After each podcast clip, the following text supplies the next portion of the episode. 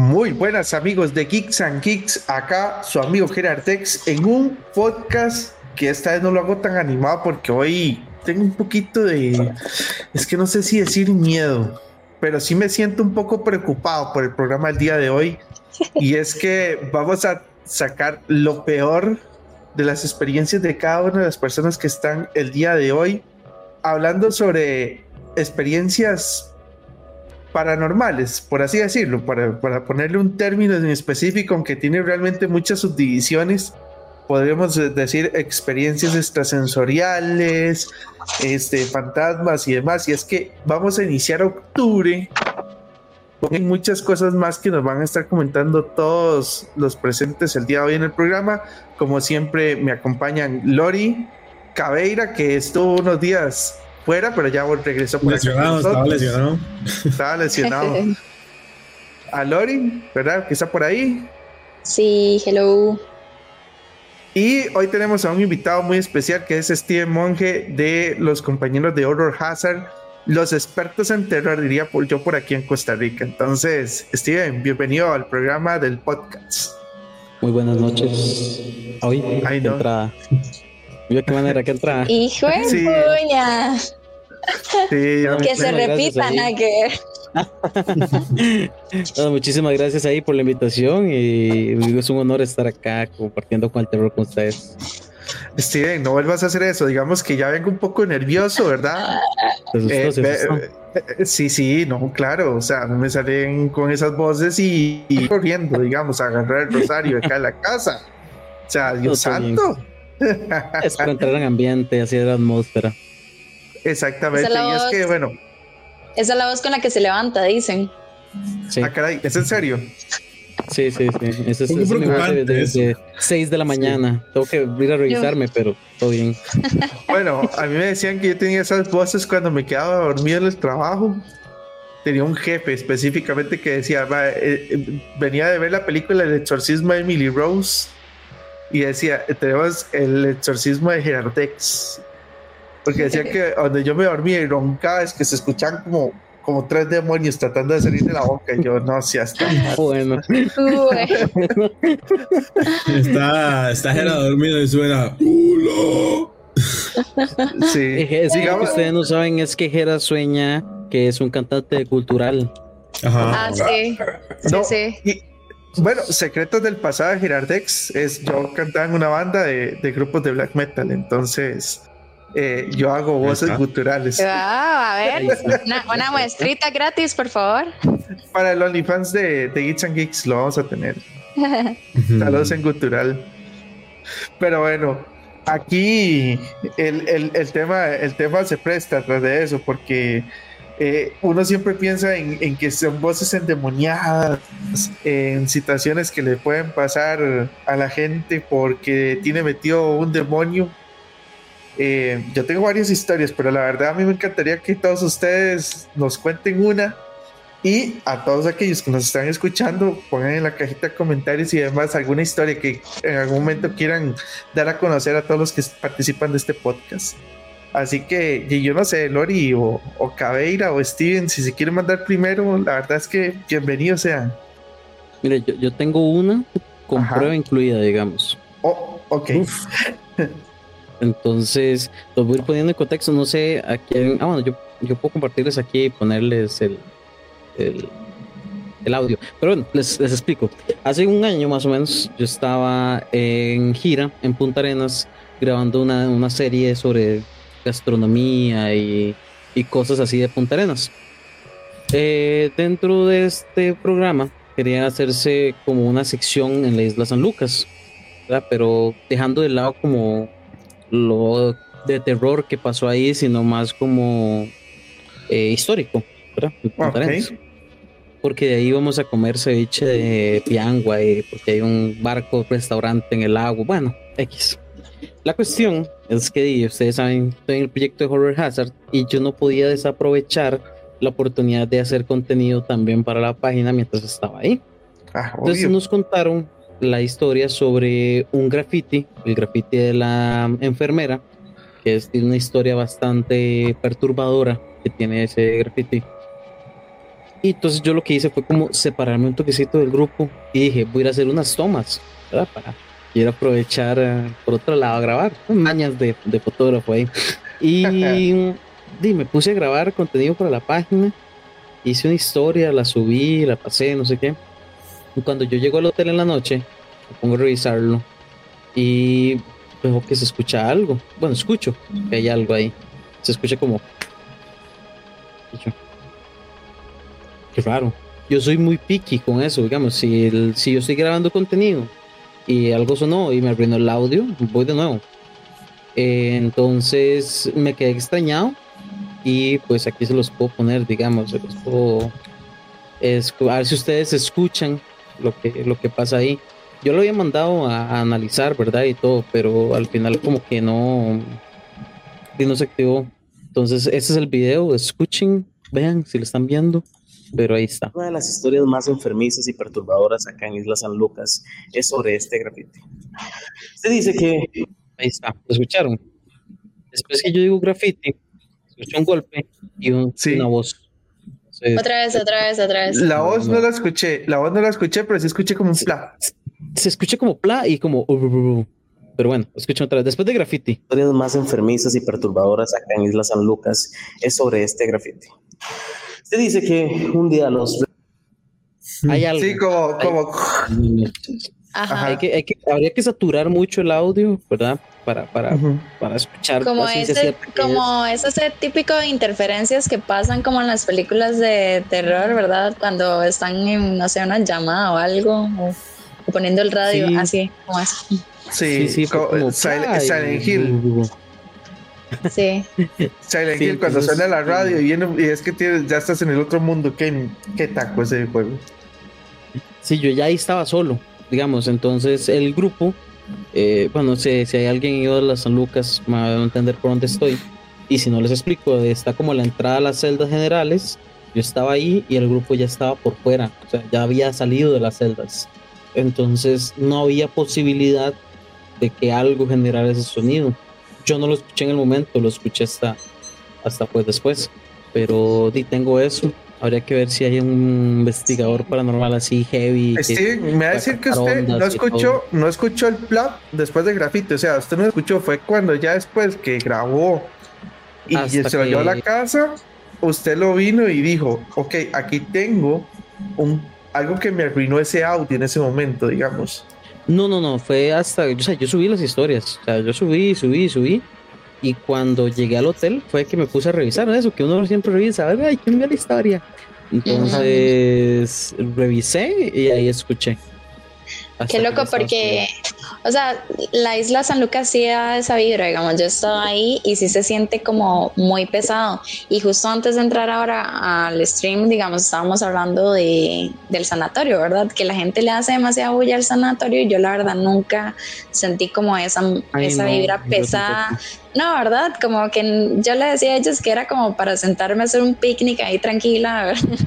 pero de verdad no me da esa vibra, pero cuando yo fui a San Lucas, yo, o sea, se siente, se siente muy denso el ambiente eh, y más como cerca del hoyo que tienen en la isla donde encerraban a los reos, ¿verdad? la- como para castigarlos todavía más, o sea, por más, ay, sí, o sea, ahí cerca se siente muy pesado, entonces, mm, de verdad, sí, le, sí creo que haya pasado eso, o sea, full y escucharlo es como, eh, sí, o sea, es full prueba de que sí.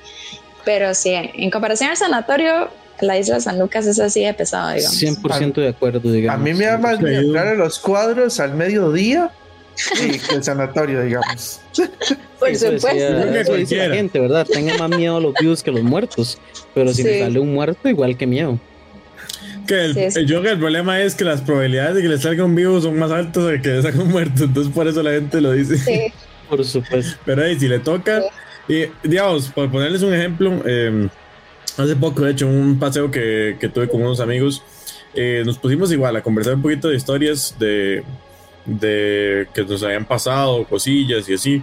Y un amigo que, si de casualidad lo estaba viendo, un saludito para Brandon, nos contó que a ese pobre le ha pasado de todo. O sea, él, eh, desde que vivió en Estados Unidos un tiempo, eh, eh, como que siempre, yo no sé, yo no sé, yo le decía, para mí que, el problema no era la casa, eran ustedes, porque dice que independientemente de la casa en la que ha estado, siempre le han pasado cosas, ¿verdad? Desde que estuvo en Estados Unidos y algunas de las más fuertes que, que él me contaba. Eh, fue bueno que él eh, en las noches, eh, bueno, en la casa de Estados Unidos tenían pues un ático, ¿verdad? Eh, en la noche yo estaba durmiendo, se escuchaban pasos, pisadas en el, en el ático, ¿verdad? pues en ocasiones ellos fueron a revisar y todo el asunto. Em, dijo que esta parte me pareció muy graciosa. se toparon un, un, un traje de, de un payaso que alguien había dejado ahí, ¿verdad? Y, y, él lo usó en algún momento. Okay. no sé por qué, por qué se le ocurrió la excelente idea, ¿verdad? Eh, creo que fue por un Halloween o algo así que... Y ah, Cuba 190, digamos. Correcto, o sea. correcto. y yo dije, no, para mí que desde ahí usted le chupó el diablo, ¿verdad? Pero la más fuerte que, que me contó fue que un día estaba este, en la casa con el hermano.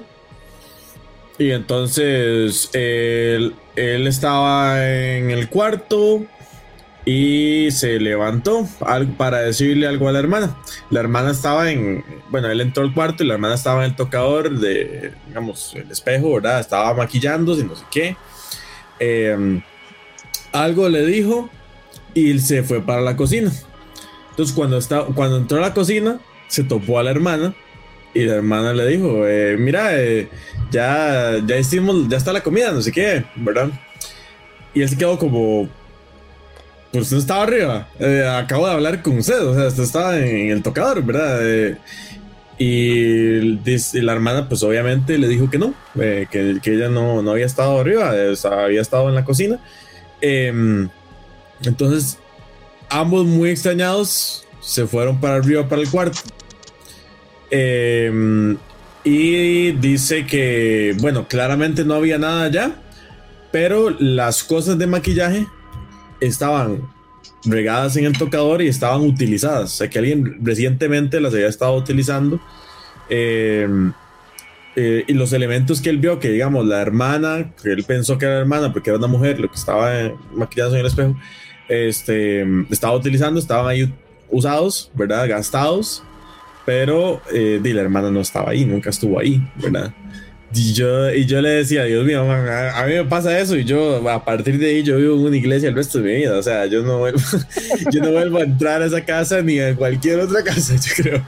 Porque se imaginan ustedes saber que, que, o sea, de verdad usted vio a alguien ahí que no hay forma alguna en la que hubiese alguien ahí. Y de hecho dice, eh, eh, bueno, me faltó un pedacito de la historia, de hecho, ahora que lo pienso.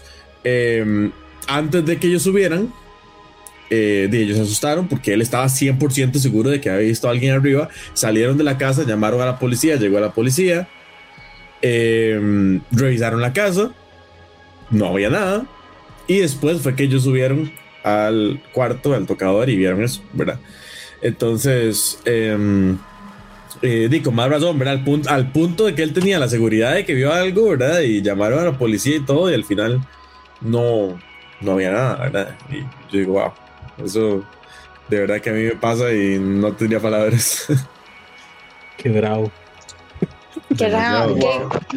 Yo, o sea, esas típicas historias de Estados Unidos donde tienen un ático y pasa, o sea, qué pesado tener. Yo dije, man, yo, si yo tengo una casita que sea lo más sencilla posible, que me conozca todas las habitaciones con los ojos cerrados, digamos, qué terror tener una casa. Vea, vea las, vea las situaciones paranormales que ahora Lori nos habla desde otro plano, ¿verdad?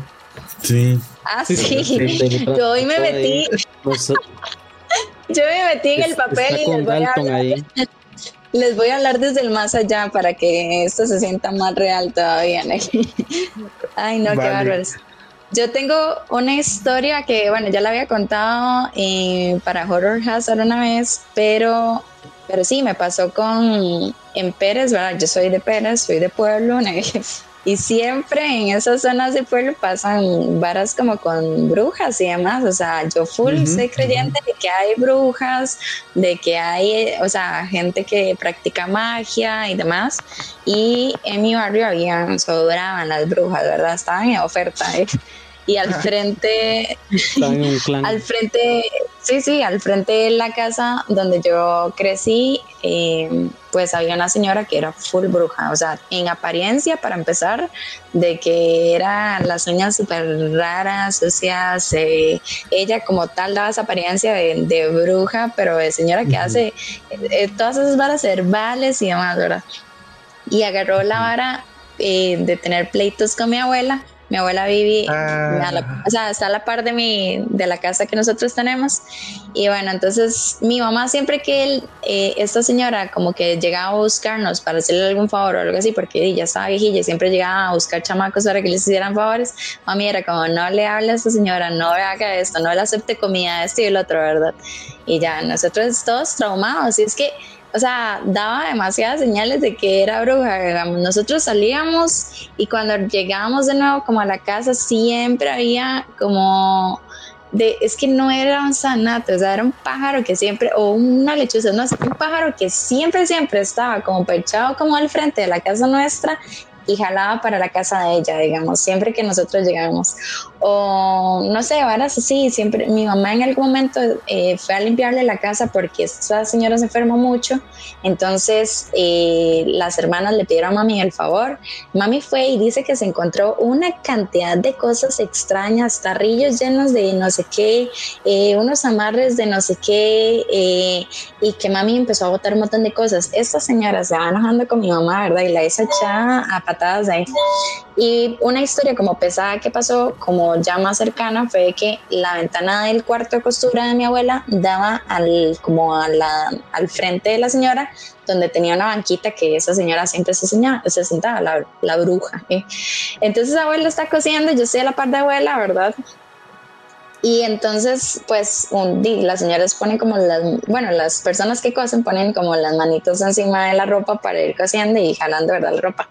Entonces, ajá. Entonces está esa señora al frente sentada, se queda viendo fijamente hacia la ventana donde estamos nosotros y abuela pierde control absoluto de la máquina. Ese que ya abuela no tenía como el pie sobre el pedal, digamos, donde pues mm, le mete candela al motor de la máquina, sino que ya abuela pierde control total de la máquina y la máquina sigue cosiendo sola y abuela no podía despegar las manos de la, de la tela que estaba cosiendo. Entonces casi que se cose los dedos, ¿verdad?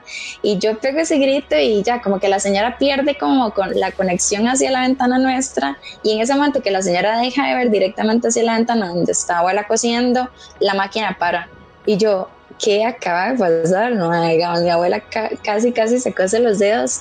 Eh, yo estuve ahí para verlo, o sea, no es como que mi abuela llegue y me inventa una historia, o sea, yo estuve ahí y full le creía que era esta madre que estaba toda enojada con mi abuela siempre, era un pleito de vecinas y cada vez que tenía oportunidad le, le hacía alguna cochinada, digamos así. Wow. Híjole. Es duro. Sí. Lori, nada más asegúreme algo. ¿Usted está segura que usted no es parte de ese aquelarre? un aquelarre eh, eh, contrario a ese, digamos, porque yo no quiero con esa señora. Yo creo que de cierta manera tengo algo de bruja, pero esas brujas verdes que hacen como test de todo para curarse, pero a mí me obligaron. ¿eh? Yo soy ah. alérgica a un montón de medicamentos, entonces mi forma de curarme es a punta de brebajes.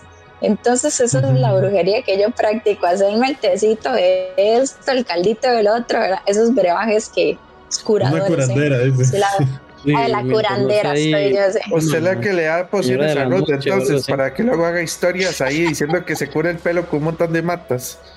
Eso, yo soy la a nuestra amiga Ruth. A nuestra amiga Ruth, sí. Yo, hiérvame el romero con el laurel y esto, ¿verdad? Eso soy yo. Pero de ahí no ah, pasé, o sea.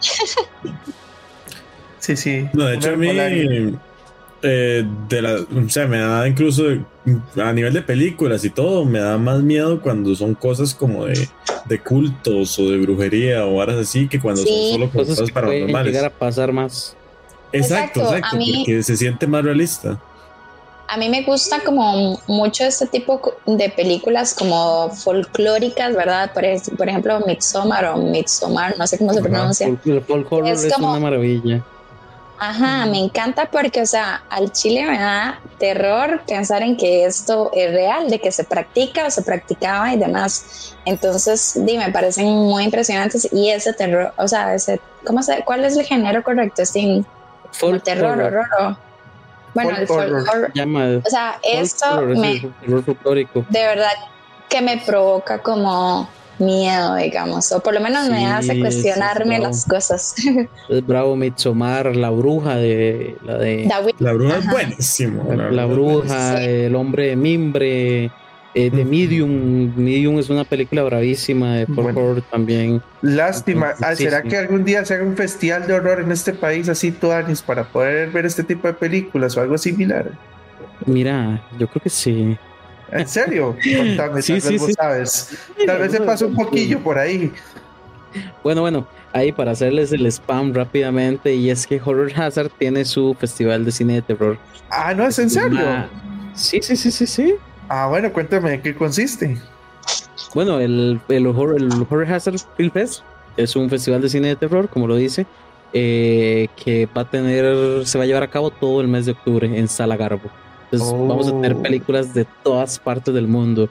Hay tailandesas, hay de Grecia, españolas, argentinas, mexicanas, eh, creo que una de Polonia también había por ahí.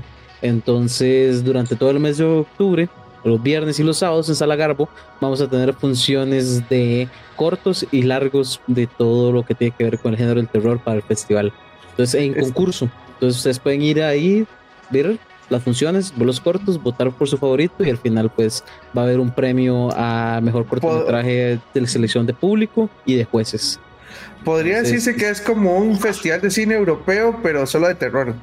Y además, y no solamente Europa, el- y no solamente. Es el Sitges de terror en Costa Rica. No, es que no, bueno, ojalá. Algún día, algún día, algún día, algún día. Ah, Pero de momento este es el festival que estamos llevando a cabo acá en Sala Garbo Horror Hazard y que pues ya va a empezar, ya bueno, o ya ¿Qué empezó. costa tiene, Steve? 17.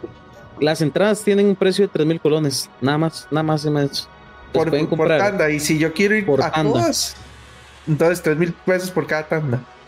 Ay, podemos hacerle un precio especial también. Ahí no Ah, bueno, eh. yo quiero ir de- yo quiero ir los viernes, entonces ahí vemos ahí un precio especial se le puede hacer, pero puede- pueden disfrutar de todo. Ten- Son en total 34 cortometrajes de alrededor de todo el mundo y cuatro largometrajes. Entonces, Lori, ahí- imagínate, ah, encontrás un gustos. polaco o algún hombre de mimbre, no sé, coreano ahí que se diga, Ay, hoy no duermo. sí, sí, eso es lo que yo necesito. ¿Cuál es el como- país? Este, ¿cuál es el país que usted siente que genera más películas así como tipo folk o más pesadas en el género del horror, terror? Asiáticos. Los asiáticos. Pero sin en folk, en, en folk, ¿vos Eh, sentís que los asiáticos? en, en terror en general, creo que los, los asiáticos y en folk horror también. Creo que, Ajá. digamos, por ejemplo, esa También, película que les digo, Es que yo en folk horror siempre me he ubicado más con los países nórdicos, digamos. Yo Noruega, también, yo Islandia. también. mira, es que, ¿sabes qué lo que pasa? Digamos, el folk horror tiene esta hora que usted dice como, ¿y esto qué es? Es, es disruptivo. Romperte Ajá. lo vos ya conoces a Odín, ya conoces a Thor, ya conoces lo nórdico, conoces los, lo estadounidense, pero ¿qué sabes vos de los, los asiáticos? Entonces, por ejemplo, te veía esta película de Medium, es súper incómoda de ver, pesada, densa, es folk horror en su máxima expresión, además con toques ahí de, de- de- de exorcismo, pero es más folk horror que otra cosa, porque vos ves un exorcismo diferente, ves que el ma tiene que meter el dedo en un vaso de agua salada y después tocar a la persona para comenzar el exorcismo, entonces rompe con lo, con lo que vos estás acostumbrado a ver, digamos, entonces Bueno, hay un montón de folk horror asiático que es brutal.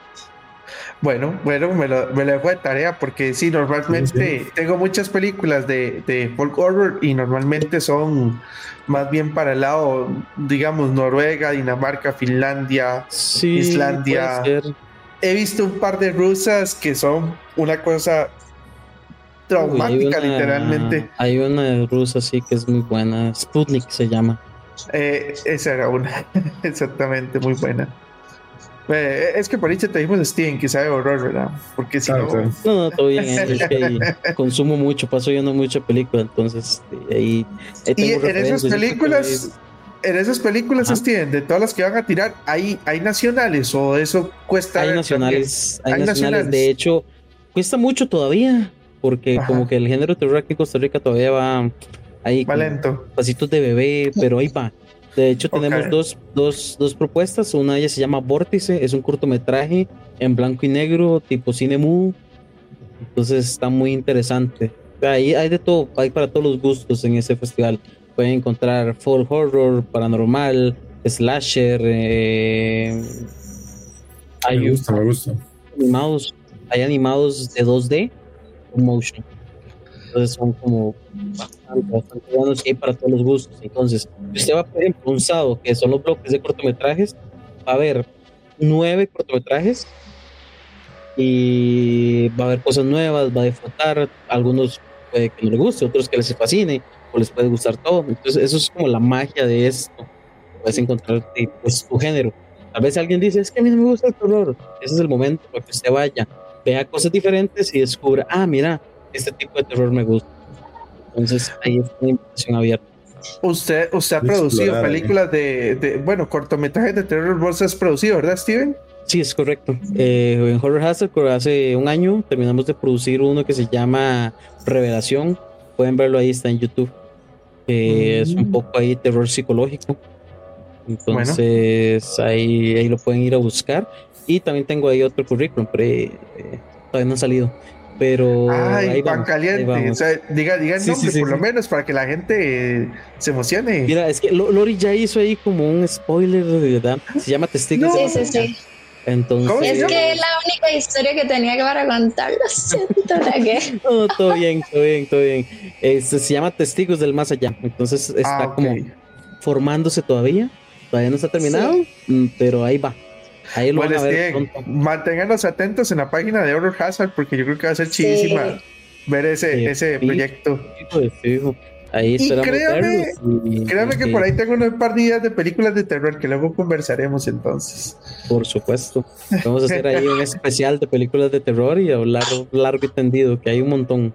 Sí, y es que bueno, Ah, sí. voy a contar mi historia y, y- y voy a empezar con algunos, cual- eh, con eh, algunos disclaimers, ¿verdad? Eso fue mi vida pasada. Eh, otro disclaimer es, eh, si fue real, no le recomiendo absolutamente nadie hacerlo, jamás en su vida, porque, vea, sean creyentes o no de este tipo de cosas, yo sí le puedo decir algo y es a nivel científico. Existe algo que se llama materia y existe algo que se llama energía. Y las dos son cosas reales. Entonces, por ejemplo, eso que comenta Steven de que sonó un clap y sonó una voz, eso se llama efecto poltergeist, digamos, dentro del mundo para- paranormal, pero dentro, de, eh, dentro de las ideas científicas también se explica que eso pueden ser remanentes de energía que quedan sobre la materia y lo que hacen es que generan por alguna desencadenación de energías que hay alrededor, por así decirlo, explosiones de esa situación. Entonces se escuchan voces o similitudes a voces y demás. Entonces, eh, no, dejen, no dejen de tener esa curiosidad por pensar que no se cree. Entonces, dejando ese disclaimer, eh, yo antes sí estaba muy metido en todos estos temas. Yo era de los de los que sí se iba a meter a los a los cementerios y iba a, escarbar tierra de, de cementerios y, y andaba con una calaca de un congo en la en el cuello, o sea, esos darks así, Sí, Así heavy, bravo, ¿verdad? bravo, bravo, sí. eh, son de esos, Full gabardina y botas y de todo así. era full gabardina y Sí. botas. Sí, y- guantes sin dedos y hay, hay un amigo, un, un- un viejo amigo que, por cierto, era que me vacilaba con eso de la, del exorcismo de, de Emily Rose, cuando decía que roncaba, era porque me acuerdo que yo tenía 17 años y él tiene una sala de tatuajes en Heredia y, me, y, y él le dio miedo. Dice que donde me vio entrar, decía, este man nos va a matar. O sea, para que más o menos imaginen la pinta de, Ok. de este servidor hace 20 años atrás, para que se den una idea. Era bastante diferente a lo que pueden ver hoy ustedes. Entonces, y eso de que él era un tatuador y que tampoco se veía muy normal que digamos, ya diga que le tiene miedo a un muchacho de 17 años es porque sí le dio taco. Entonces, en esos tiempos, mi abuela paterna era conocida como bruja en la zona de Guapiles y de las Bravas, de esas que eran como lo que contaba Lori ahorita. Entonces yo como que trataba supuestamente de seguir los pasos, de entender los, los temas paranormales, mucho aprovechando algo que ella me dijo. Y es que ella decía que yo desprendo una energía muy fuerte en la cual yo puedo repeler cualquier ente positivo o negativo que yo quiera que no esté a mi alrededor. Entonces, si yo quiero que algo que me esté afectando no me no ya no esté cerca mío, yo lo puedo repeler fácilmente. Entonces, eh, yo puedo repeler espíritus o puedo atraer cosas buenas fácilmente también por esa misma viabilidad. Entonces yo me sentí, digamos, como medio Superman, te voy a ser muy sincero. Y dije, vamos a, a ver cuáles son los niveles de, de, miedo en diferentes lugares. Y entonces ya luego uno descubre que están los lugares puratusas como, como el Sanatorio Durán, ¿verdad? Que aquí no pasan nada, nada más miedo, como decía yo, esos lugares al mediodía que sí me pueden asaltar. Eh, a lugares que sí ya se van volviendo un poco más heavy. Por ejemplo, yo decía, nivel for dummies, el sanatorio. Nivel ya medio medio, eh, el cementerio obrero en San José Centro. Ese sí, sí tiene un toque. Sí, eh, una vez estuve ahí de noche, bravo. Exactamente. De día. De día, de día y de noche pasan cosas pasan cosas y, se, ven cosas y se sienten cosas más que todo también. Em, hay hay unos cementerios indígenas también en la zona de Acerrí y Puriscal y demás que también tienen sus vibras, pero más que de terror son vibras como que te tratan de decir que aquí hay algo poderoso y de aquí no es ni positivo ni negativo, pero aquí se pueden practicar cosas digamos. Y el lugar que yo le digo a la gente, nunca vaya y nunca vaya la dirección exacta por lo mismo, porque por sí es bastante complicado entrar, es un lugar en Limón que se llama Pensur, que es camino a todo lo que es Puerto Viejo, Cahuite y eso demás. Esos son como las montañas de los de la gente que son indígenas de Talamanca, entonces son puras eh, trillos de, de, de barro, o sea, no, no es calle pavimentada. Pues como yo soy de Limón, me dice un, amigo, y vamos allá, que dicen que ahí asustan. ¿Qué es lo que pasa? Que ahí hay muchas casas de gente que vive de la nada, o sea, vive con su leña, su granjita y agua del río. O sea, ellos no tienen comunicación con absolutamente nada. Entonces hay muchas casas que terminan quedando vacías porque la gente murió ahí. O sea, eh, gente que pasa aislada y tal vez Steven viva ahí y lo vienen a visitar una vez al año y cuando ya vienen a visitarlo por segunda vez ya se dan cuenta lo que es que ya está muerto y murió de seguro hace como tres meses.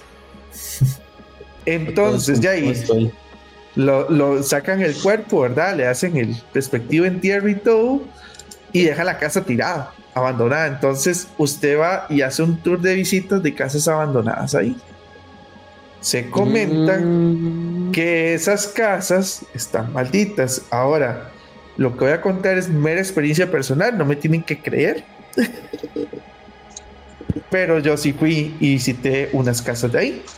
Había una casa en específico que yo sentí la cosa más horripilante del mundo, porque eh, fuimos eh, como alrededor de las 10 de la mañana y ya cuando visitamos esa casa, ya nos agarró tarde, eran como las 7 de la noche.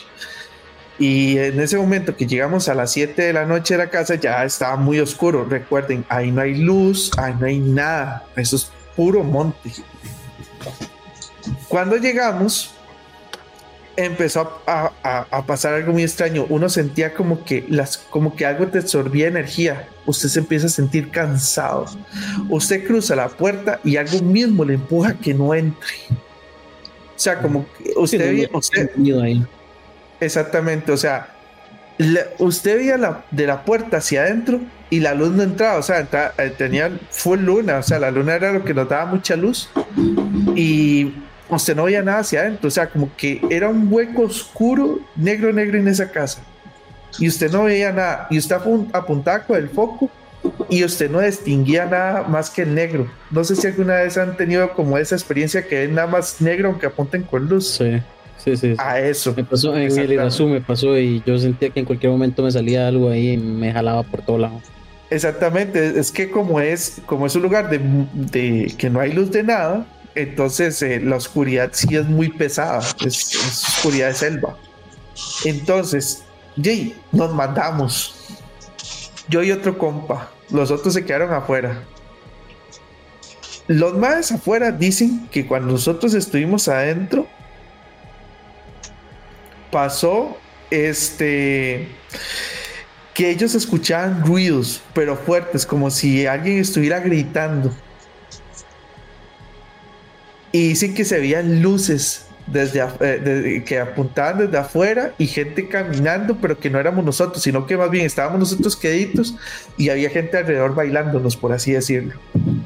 Ok. Nosotros adentro, los- el compa y yo, el Miles, está cagadísimo del miedo. Y yo lo único que le decía es, Mae, tranquilo, o sea, aquí no, nada puede pasarnos. Nada puede pasarnos es que yo sentía donde me abrazaba un tuco de hielo, así como un tuco de hielo, te abrazaba y te, y te decía algo que vos no entendías, pero interpretabas como, Ma, usted no tenía que estar aquí. O sea, no, no, me, no me decía, Mae, no tienes que estar aquí, pero usted entendía en el lenguaje que te estaba hablando que eso es lo que te estaba diciendo. O sea, como la cagaste. Sí, ya eso es algo, una señal clara. Exactamente. No podíamos movernos, estábamos totalmente queditos en la casa. El compa dice que él intentó devolverse y abrir la puerta y no podía. Y que de un pronto a otro él se desmayó. Eso fue en el momento en que, como te dije, como me sentía Superman, sentí como la necesidad de rechazar. Y como en ese momento, como que rechacé, se me quitó el frío, pero sentía un frío horrible. Voy, veo al compa, se había desmayado, le- lo levanto, le digo, madre, levántese, nos tenemos que ir de aquí. Abro la puerta, la puerta donde la agarro me quema. Ish. Me, me, O sea, me pero- genera como- como calor o si vio como rojillo cuando uno se quema. digamos? No, no, es que no podía verme en ese momento porque era muy oscuro. Eh, o sea, yo no veía nada, pero donde yo la toqué es como cuando, la, cuando uno toca la plancha y la toca y hace, uy, ya está caliente. A eso. O sea, yo agarré la manija y la, la hice jalar y yo sentí así donde me quemó así como, "Uf, uy, ya. Curiosamente, apenas salimos, la puerta se cerró de bombazo, así. O sea, pe- empezó como, como a haber mucho viento y se cerró de bombazo y ya no le pudimos abrir esa puerta. Ese mismo día en la noche, me, no nos quería agarrar, eh, o sea, nos montamos al, al, al carro 4x4 que andábamos, que era lo único que podía entrar por ahí. Lo encendíamos y el man no arrancaba. Sí, como Y usted nada más, y usted nada más escuchaba, escuchaba como cosas moviéndose en la, en las eh, alrededor de la casa, como, como, como, como gente trata, como gente alrededor de la casa, como, como andando por ahí. Lo matan, digamos. Ajá. Y yo dije, o es un bicho muy grande, o si está, o está heavy el asunto. La cuestión es que en ese momento nosotros decimos que es una nube, la luz de luna llena también se fue. Esa hora quedó oscuro, oscuro, oscuro.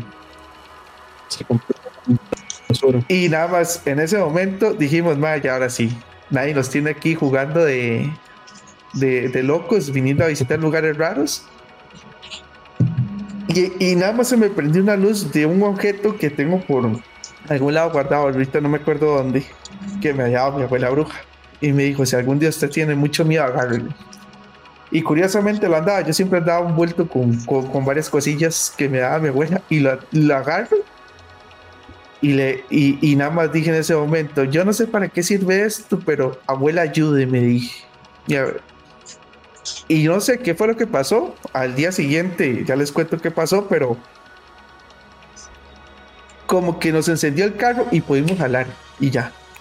Y, to- y, y curiosamente encendió el carro, nos dimos vuelta y se fue la y volvió a traer la luz de luna llena y todo se calmó la gente estaba otra vez tranquila, ya no sentía como ese paniqueo que sentían todos en ese momento. Y pregúnteme si quisimos volver a ir. como que mejor dijimos no. Curiosamente, efectivamente, el día siguiente. al día siguiente ya estamos en Guapiles, voy donde mi abuela y le cuento y le cuento y me dice, sí, yo sé, yo estuve ahí con usted. Y... Oh. O sea, seguro lo que te digo era como para llamarla y protegerte o algo así, ¿o no? Y lo único que me dijo es, nunca más espero que usted vuelva a hacer una estupidez como le quisieron entrar a esa casa. Nunca vuelvan por esos lados. Y, yo dije, ok. no sé. Era hardcore. No se diga más. Eh, digamos que sí, yo sé que a Steven le gusta el terror, pero yo a Steven lo quiero mucho como para decirle, vaya, hágase un reportaje o lo ahí. Y diría, no, no, tranquilo, déjelo, déjelo con déjelo ahí lo, que está, lo que está quieto, déjelo quieto. Sí, sí. Con eso yo le diría, pero, pero es una, una, una historia curiosa de cosas heavy. Y es que uno siguió varias, hay varias historias como estas que tiene uno el conocimiento. Ahora que vos mencionaste a Serri, a mí me pasó algo en Acerrí, digamos. Ah, Por allá, el 2012, 2013, por ahí, yo estaba en la comisión de mascaradas de Acerrí. Acerrí es un... Un pueblo muy folclórico. Eh, un pueblo muy folclórico, ¿verdad? Entonces tienen en agosto sus, sus fiestas patronales y sus mascaradas y sus cimarrones. Entonces, para una Diana, estábamos quedándonos en la casa de uno de los, de los muchachos de, la, de ahí, que quedaba cerca donde empezaba la Diana y nos quedamos ahí toda la noche, ¿verdad? Pues, vacilando y todo. Estaba, esa casa estaba cerca del cementerio de Acerrí, el principal, que está en la calle principal. Y había ya una leyenda, digamos, eh, o una historia que dicen que hay una tumba de un chiquito con que le ponen su este molino de viento y que cuando usted va, lo visita, le habla, el chiquito comienza a jugar con el molino y el molino comienza a girar yo fui con ellos, ¿verdad? Yo no creía en eso. Y ahí estuvimos ahí en el cementerio. Obviamente había que saltar un muro, ¿verdad? Para, porque es muy legal, no creo que sea. Entonces, sí, estuvimos ahí un rato. Nunca pasó nada, la verdad, si que soy honesto. O sea, no, no vimos como que algo muy violento que pasara. Meses después, eh, se subió, subieron un video donde se ve al molinito del chiquito, así dando vueltas como loco. Como loco. Era, era una cosa y yo, y madre, o sea, yo hubiera estado ahí en ese momento. O sea, que en ese momento que yo fui hubiese pasado algo. Mm, no sé, o sea, salgo corriendo, no, no sé qué hago. Porque yo vi el video de ese que subieron, eso os puedo pasar después. Y es bravo. O sea, ellos están ahí en la tumba, está el chunchito y comienza a girar. Eh, y, digamos, eh, eso estoy hablando que eso fue en, no sé, 9, 10 años. Wow. Eh, los teléfonos antes no tenían tan buen micrófono de filtro de, viento. Hubiese habido viento, se escucha todo el del teléfono y no se escucha nada. O sea, usted, usted ve el video y, y, y, no hay nada. O sea, no hay chance de que algo pueda girar tan fuerte eso sin provocar algún sonido, digamos, físico. Ya, pues, paranormal, pues eran otros 100 pesos. Pero fue algo muy bravo que yo dije, yo hubiese vivido eso y creo que hubiese quedado traumado de por vida. Que lo quiero. Y a vos, o sea, Steven, que te gusta todo esto, ¿qué te dio, digamos, por meterte más en el mundo del terror, del horror? O sea, ¿fue pura curiosidad o morbosidad ahí? ¿O porque te pasó algo y fue como, may, voy, Voy a investigar mm, No, no, digamos, eh, aquí en el barrio, los compas, siempre que estábamos carajillos, nos sentábamos en la, en la acera, en el caño, a contar historias. Eh, y yo tenía unos vecinos ellos les gustaba coleccionar muchas películas, entonces yo iba a ver películas con ellos y casi todos eran de terror. Entonces ahí fue como que despertó eso que ya me gusta. Entonces, y a tal punto que, no sé si se vaya a ver, pero al revés es un. Ay, pues. Ah, sí, se nota. se ve es que no, no, logro ponerlo en cámara. Sí, sí, bueno, es un Freddy Krueger. Ajá, ajá. Entonces, eh, no sé, eh, un Gengar ahí también fantasmático. Pero bueno, eh, entonces ya llegó como a esto que me gusta mucho y poco a poco me fui metiendo más Entonces, no solo aprendí como de cine, de terror y eso, sino también como esa área paranormal, parapsicológica, que también es otro, otra rama, ¿verdad? De, de, esto, de, del mundo, que es una pseudociencia, ¿verdad? Algunos creen, otros no. Eh, porque hay historias muy bravas, hay historias de, de, que hay una chiquita que cuando llora, algo prende fuego aquí en Costa Rica. Ese caso ¿Qué, prende, prende fuego? Prende fuego, algo que esté cerca, prende fuego. Como que está llorando la chiquita y este papel comienza a quemarse. Bueno, yo me acuerdo pequeña, o sea, en mi casa somos, somos cuatro hermanos, yo soy la mayor, y en ese momento cuando estaba mi hermana menor recién, bueno, recién hacía no, tenía como sus dos años por ahí, eh, fue un momento difícil para la familia en general, digamos, porque estaban pasando cosas que... Pero me acuerdo que le agarró una temporada en la que ella se despertaba siempre casi que día a la medianoche o después como que se despertaba pero en un trance muy raro y pegaba aquellos gritos pero no con los con los gritos de un llorido de bebé digamos como fuerte sino como otra voz dentro de ella queriendo gritar y enojar o sea súper enojada y lloraba fuerte pero no se escuchaba digamos la forma de llorar de un bebé era otra persona. Pero era siempre y entonces cuando mami llega a como alzarlo así, ella, o sea, como que tenía demasiada furia contra mi mamá o contra quien la fuera a tocar y, o sea, se descontrolaba, entraba un trance muy raro y es que tenía demasiada fuerza para ser una bebé de dos años, digamos, es que era una fuerza muy impresionante. Entonces llegamos, o sea, mi mamá llegó al punto de, tener, de llamar como al pastor de la iglesia que había a la par de la casa de nosotros es que todo estaba cerca de mi casa, estaba la bruja, estaba el pastor, estaba mi abuela, la porquería, el bar, el chino, no hacía falta nada. Entonces, sí, sí, tráfico, tráfico de chinos y todo ahí, la porquería. Sí, sí, estaba terrible, pero bueno, por lo menos el barrio tenía el pastor y en ese momento em, ya lo llama y era súper de noche y él empieza como a orar por mi hermana y mi hermana, pero o sea, así desmorecida y roja y de todo. Y de verdad sonaba como que si gesticulaba bien como las palabras como una persona grande ya y de todo. Y era una voz súper grave y enojada y gritaba y de todo. Y el, el pastor empezó a orar y a orar y a orar como fuerte. Este, y como que se fue calmando en algún momento, ¿verdad? Y después de eso como que lo llamaron todos los días para seguir orando por ella. Eh, cosas de evangélicos que hacen oraciones, ¿verdad? Y, pero sí, o sea, me acuerdo que esa temporada estuvo como muy pesada y fue parte de, de, una situación pesada que estaba pasando a la familia. Entonces yo no sé si de cierta manera se abrió una puerta ahí a través de mi hermana o qué, digamos, pero sí, yo me asusté un montón, digamos, y mi mamá ni para qué, o sea, mami, o sea, mami en ese momento estaba peleada con la iglesia, digamos, porque tuvo su momento muy creyente y otro no. En ese momento estaba muy peleada con la iglesia y volvió a sus raíces cristianas sin pensarlo, o sea, se fue a llamar al pastor de una vez, porque sí, fue, fue muy pesado. muy pesado, claro. De ahí es donde uno mismo dice, ah, sí, no, aquí mejor creer cosas. Okay. Mejor creer algo que terminar muerto por algo que me mató, que no sé qué fue. Sí, sí. Sí, no, suena como un buen plan, la verdad.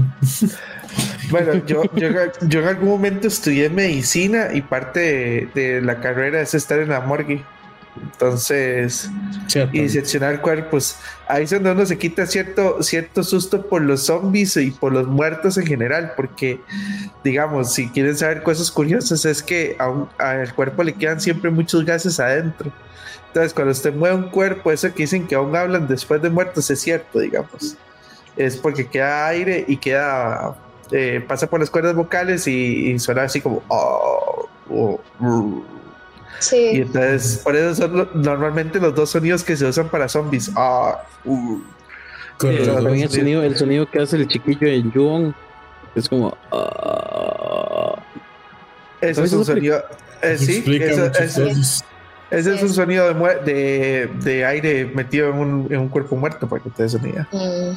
Puede sonar así. Tiene, ya tiene sentido entonces de la historia de la verdad. Sí. The more you know. Y los actos reflejos depende de cuándo hayan llegado el, el cuerpo. eh, puede pasar también que, que tenga un acto reflejo. Digamos, como que se mueva un dedo o algo así, pero. Sí, como movimientos involuntarios ahí. Ajá. Sí, sí, pero, pero digamos que si usted viene novato, novato, los, los, los, los que ya son, tienen tiempo de estar ahí, se mueren de risa, diciéndole, vaya y agárrese, ¿verdad?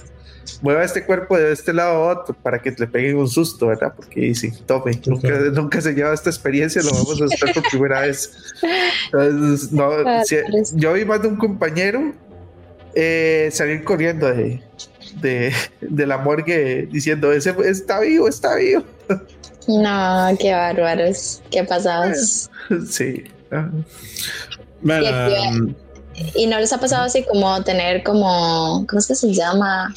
Eh, cuando se ¿Cómo? separa el alma del cuerpo, eh, como viajes astrales, ¿sí? Viajes astrales, ah, como en Insidious, no. Parálisis de sueño, sí. Ah, esa era la que iba a contar. viajes Y astrales no. es la que iba a contar y por culpa del dibujo de Steve, por cierto. Vieras que vacilo. A mí, eh, yo creo que mis tatas no tenían una, una paternidad o no sabían el tema de esto es solo para mayores de 18.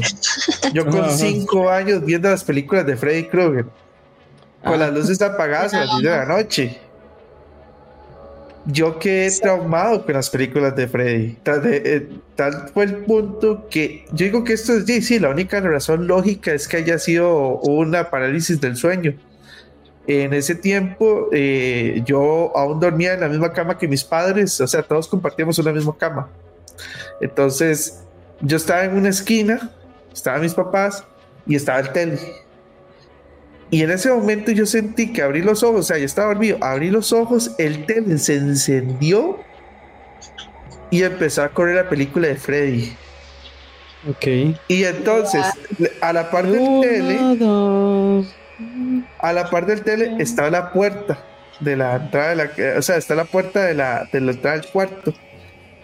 La luz estaba apagada y usted vio una luz súper fuerte entrando por debajo de la puerta y se abría la puerta. Y una sombra negra, negra, negra venía encima de uno a como, a, como ahorcarlo. Yo muerto de miedo, no podía moverme. A mí Y- me pasó uno, digamos, yo no vi nada raro, pero, pero sí fue, sí fue desesperante. De hecho, iba para Guapiles. El problema es que el día anterior había salido, entonces no había dormido mucho y estaba, bueno, ustedes imaginan cómo estaba. Entonces íbamos para Guapiles, con el calor de Guapiles había una presa, una huelga de profesores o algo así. Entonces yo me paso al asiento de atrás, el que iba atrás se pasa por adelante para acompañar al piloto, al, piloto, al chofer. Entonces yo me quedo durmiendo y tenía una botella de agua en la mano. Pues, está como así. Y de repente, bueno, en el de, des- me despierto y digo, qué calor, tengo sed. Y acaso me podía mover con la botella yo como, madre, qué madre. O sea, en mi interior, es decir, estoy despierto, estoy escuchando lo que estos dos están hablando, pero no me puedo mover, necesito tomar agua. Y me comenzó a dar ahí como una taquicardia y todo horrible y con ese calor y yo, ah, sí, ya, hasta aquí llegué. este es el día de mi muerte.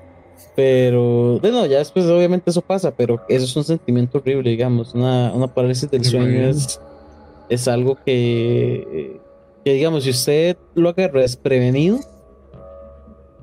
se altera, se altera uno. A veces uno la agarra y dice, ah, ok, parálisis de sueño, me voy a esperar un toquecito. No, hombre, Pero si usted lo agarra desprevenido. A mí se me pasó Yo- una vez y sí ah, lo no, yo- procesé. yo, muy yo- yo me ponía a llorar. Yo me ponía a llorar cuando me No. pasaba eso de Freddy Krueger, porque tan eso me Ah. pasaba varias veces. No era como una, una despedida, sino que yo tuve que llegarle a llorar a mi tata. En ese momento decir, papi, nunca más vuelvas a poner esa película, porfa. Porque en serio me siento mal. Sí, no, Eh, no, no. es Una vez sí me dio, hace poco, de hecho, me dio y es como, ok, eso no parece de sueño. Todo bien, o sea, no nada. Pero si, digamos, si usted está como en la etapa de sueño, no sé qué, y no sé cuánto, ahí usted se altera y, y, y ya comienza a disociar y ver cosas rarísimas, ¿verdad? Pero, pero es interesante. ¿A vos, Luis, te ha pasado? No, a mí nunca me ha pasado. En realidad, yo, yo así como interacciones raras prácticamente no he tenido por dicha. Yo soy muy. muy tranquilo con eso. En realidad, Siga jugando Dungeons and Dragons para que vea lo que le va a pasar. Eh, En realidad, lo último que les iba a contar es una historia que me, que me contó mi abuelo de que le había pasado cuando estaba chiquitillo. Eh, que bueno, eh, mi familia de Turrialba. eh, entonces, él, a él a veces lo mandaban a llevar el ganado como a la finca, ¿verdad? Entonces él llevaba pues, el ganado, ¿verdad? Todo bien. Y dice que una vez, este, iba para, iba solo para, para dejar el ganado. Metió el ganado al, al corral y entró para acomodar las vacas, digamos. Em, y cuando iba a salir del corral, co- o sea, como del terreno, pues, no veía por ningún lado una salida. Y el terreno estaba como rodeado de árboles, ¿verdad? Entonces, eh, árboles altos, ¿verdad? Muy frondosos. Entonces, dice que él entró y cuando hizo salir, ya no había una salida del terreno. Y que él escuchaba risas y risas, como por los árboles, él escuchaba risas, y que él, eh, que él corrió por, eh, por el terreno como para encontrar una salida y que pasó un gran rato en el que él no encontraba, no encontraba, no encontraba la salida y que estaba todo desesperado. Em, hasta que ya llegó un punto, ¿verdad? En, en el que dejó de escuchar las risas y logró encontrar la salida. Y dice que había pasado un montón de tiempo ahí, ahí adentro, encerrado en, en el terreno. Y cuando salió y regresó a la casa, no había pasado mucho tiempo desde que él se fue. ¿Ustedes Eso-? Muy, muy loco. Eso es escuchar la historia de mi mamá, perdón, digamos, porque mami, Ajá. Sí, mi mamá me cuenta un montón de historias de eso, porque como antes les conté y re- recalcando, yo soy del sur y pasan cosas allá en Pérez. En resumen, los pueblos son peligrosos. quédense aquí en el jam si no quieren que los asusten. Este, no, y mami cuenta que antes para ir donde la abuela de ella tenía que atravesar pues cañales y cafetales y no sé qué, ¿verdad? Y en una de esas, eh, pues lo mismo, como que ella tenía el mismo camino de siempre, ya estaba súper, era un trillo, digamos, supermercado. Eh, y un día nada más se perdió y, o sea, y escuchaba lo mismo, como risas y vocecillas, como murmurando y que vueltas y vueltas, como que siempre llegaba al mismo punto y de todo. Y pas, o sea, mi- según mi mamá ya estaba como hasta anocheciendo y de todo, o sea, porque ella empezó a ver hasta más oscuro y de todo. Ya al rato como que se sentó un ratillo y luego siguió caminando y logró como llegar donde mi abuela y todavía el día seguía como normal y de todo, o sea, no, No había pasado tanto tiempo de que se había perdido, pero la sensación que ella tuvo fue casi que todo el día de estar ahí perdida dando vueltas, ¿verdad? Y sí, esa misma historia de, de duendes, de mami, se me perdieron los duendes, ¿verdad? Y eso lo cuentan mis otros tíos y también lo cuentan mis tíos abuelos, o sea, todo el mundo los perdió los duendes allá. ¿A Cierto. ustedes les ha pasado que, que les dan, les regalan o encuentran artículos que no consideren que estén malditos porque no deberían estarlo, pero sí lo están? ¿O sienten ustedes que están malditos? Yo Algo siento que me siempre me como, como la vibra, sí, o sea, tal vez Ajá. me pas- creo que solo una vez me pasó de que algo me regalaron y yo, bueno, no lo voy a usar. Gracias, pero no gracias. de- Ah, bueno, no, y con esta misma señora el que les contaba de la, de la bruja de, de Cocorina, que nos regalaba comida o algo así, y se sentía como, mejor no se lo coma. A mí me pasó, miras qué loco. Una vez estábamos haciendo actividades, no voy a decir de qué religión, pero sí era una religión común en Costa Rica. Y nos regalan una crucecita que era blanca y alumbraba verde en la noche. O sea, eran como de esas que alumbran en la oscuridad. Que se carguen con el sol, dice uno. Exacto.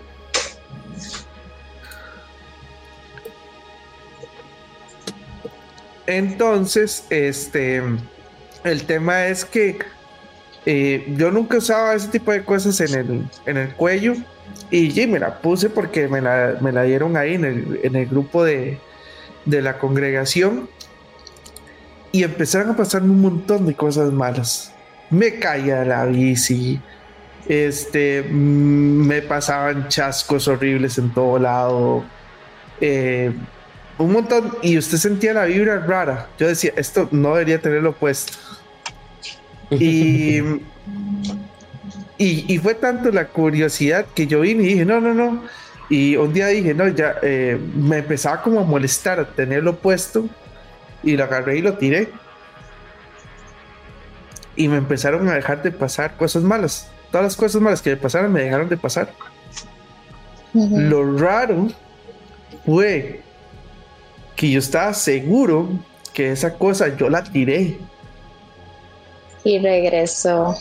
Estaba a la par de mi cama. En mi cama había una como una disque, una disquemecita. Ahí estaba. No. y sí. Qué duro. Le conté, le conté a mi abuela que a, a mi abuela bruja le conté eso y la señora me dijo, démelo. Y me dice, sí, esto tiene una vibra extraña, démelo. Yo me cargo de él y nunca más lo volví a ver. Ni sé qué hizo ella con eso tampoco, pero.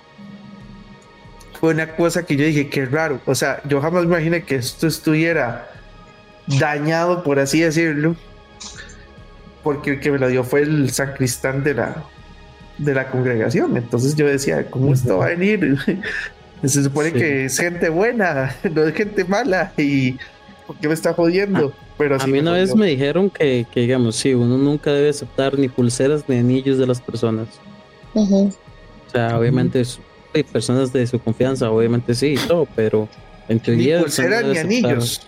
Pulseras ni anillos, Oiga, porque son las cosas más comunes que usted carga y cosas así. O Entonces, sea, si a usted le en matrimonio tiene, es, ya es un red flag. Ahí me- ah, o sea, eh, le saca el anillo de, de promesa, red flag, me quiere hacer un sí. amarre. No, no, pero, pero digamos, si ustedes me entienden el punto, ¿verdad? Digamos, Sí, sí, sí. que, que no va a ir ahí alguien en, en la calle, le va a ofrecer un anillo y usted lo va a agarrar, digamos, sí. como, como Qué loco. usted no debería. eso no lo sabía y está interesante. Y Yo por eso hay como muchos procesos, digamos, ya en eso, en ese tema yo no conozco mucho, digamos, pero sí sé que hay un proceso de limpia y todo eso antes de, de, de- de usarlos, pero lo principal es ni siquiera aceptarlos, digamos.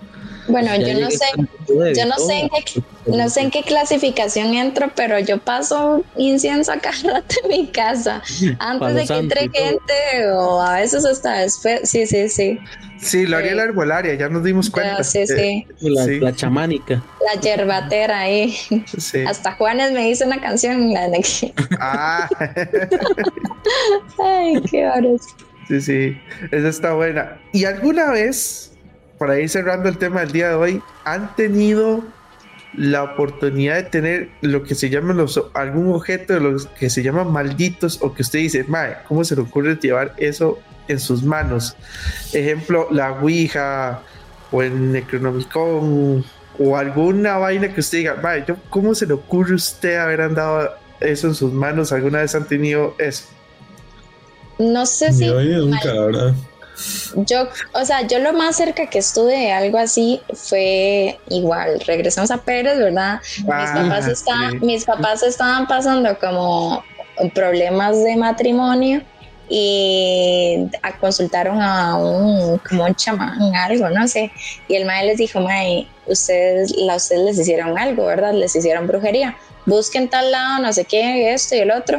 Y de verdad, había un tarrito en el lugar que el maestro les dijo, no sé qué, y un tarro lleno como de, de agujas y fotos de no sé quién, o sea, y eso fue como lo más cerca que quizás yo no me acuerdo haberlo tenido en las manos, pero o sea, que mi mamá lo agarró y me lo enseñó y yo como, ok, digamos, es como lo más cerca que he tenido. Sí, yo dormí, eh, digamos, un compa, un compa, bueno, todavía es mi compa, es mejor amigo. El Mae tuvo su época como Jera, digamos, eh, Sí, sí. Al rato la eran compas. Sí, sí. Nada raro que fueran un chivo ahí, caníbal, uno agresivo nada más. Eh, el Mae tenía sus mañas raras, digamos. Yo nunca me di cuenta hasta después que él me dijo, pero digamos, dormía en la cama y la cama abajo, digamos, la tabla grande tenía un pentagrama y unos símbolos ahí medio raros, digamos. O, en o sea, como dibujado en la tabla. Sí, uy, mae, qué susto me dio Lori ahí atrás, mae. Es- La cosa. tío, tío. ¿cómo es? El, Tío ya Cosa. se me fue. Tío Cosa, sí, sí. Sí. Eh, Chu- Chuy, Chiwi, Chuy. Chuy está ahí atrás. Eh, no, no, entonces ahí dormí, digamos, pero ahí pasaban cosas como medio raras, digamos, ahí como, digamos, el, bueno, si están escuchando no me van a ver, pero si me están viendo, está como la puerta acá de él y acá la puerta del baño y había un pasillo largo. Y en ese pasillo, digamos, siempre al fondo salía una chiquita. Ah, sí. Entonces siempre andaba por ahí rondando y todo. Ya no vive ahí y ya no es tan satánico, pero, pero sí pasaban cosillas, cosillas raras. Ve que dicha, Luis, esas ventajas de una, de una, de una cuestión de una vida tan sana la suya, casi no le han pasado Correcto, cosas. sí, sí, sí. pero no, siga, no, siga, siga, siga jugando esas cosas de, del diablo, eso, que usted juega and Diabólico, sí, sí, sí. Sí, para que que rapidito se le No van es la primera vez que escucho ese comentario. Ahora, ¿Ustedes vieron eh, la reacción de mi mamá cuando traje la camisa de Stranger Things de Hellfire Club? ajá, contentísima, supongo. Mi, mi mamá es bastante religiosa y entonces vio eso y pensó que era quién sabe qué y me dice, ¿qué, qué es eso? Una serie, Sí, sí. En el caso mío, y vuelvo a hacer el disclaimer, nunca hagan esto en su puta vida, diría. Este, no vayan a hacer, eh, agarrar el libro, men- la llave menor del libro de Salomón. Ok. De por sí es bien difícil de conseguir. Ah, Lo que la mayoría de gente te vende son cosas totalmente absurdas y, y esotéricas que nada tienen que ver con el libro en general. En vez, para que, por lo mismo que se dice Steven, yo aprendí latín simplemente para leer esa cochinada. Ay, perdón. Entonces, imagínense, imagínense que es que este, usted tenga que ponerse a aprender. Eso es como la gente que es otaku, que aprende japonés solamente para el anime en su idioma original. Algo así. Ay, no. Sí, Yo sí, ni me que- por tanto así no. sí, sí, hay, hay gente que le da ese camote. O sea, aquí los cursos de japonés nacieron gracias al anime, man. Si no, nadie le hubiera importado tanto. Pero este, eh, eso fue con, con ese libro la, eh, la llave menor de Salomón, que es un libro en síntesis que habla sobre cómo supuestamente se pueden manejar tanto ángeles como demonios, invocarlos y demás. Porque por eso es que se supone que Salomón tenía una gran sabiduría, era por eso. En vez, hace poco, no sé si usted, no sé si recuerdan el fenómeno. Hay una aplicación en internet que le decía a usted que, que, que era como un búho. La aplicación era como un búho. Ah, Randonáutica. Ajá.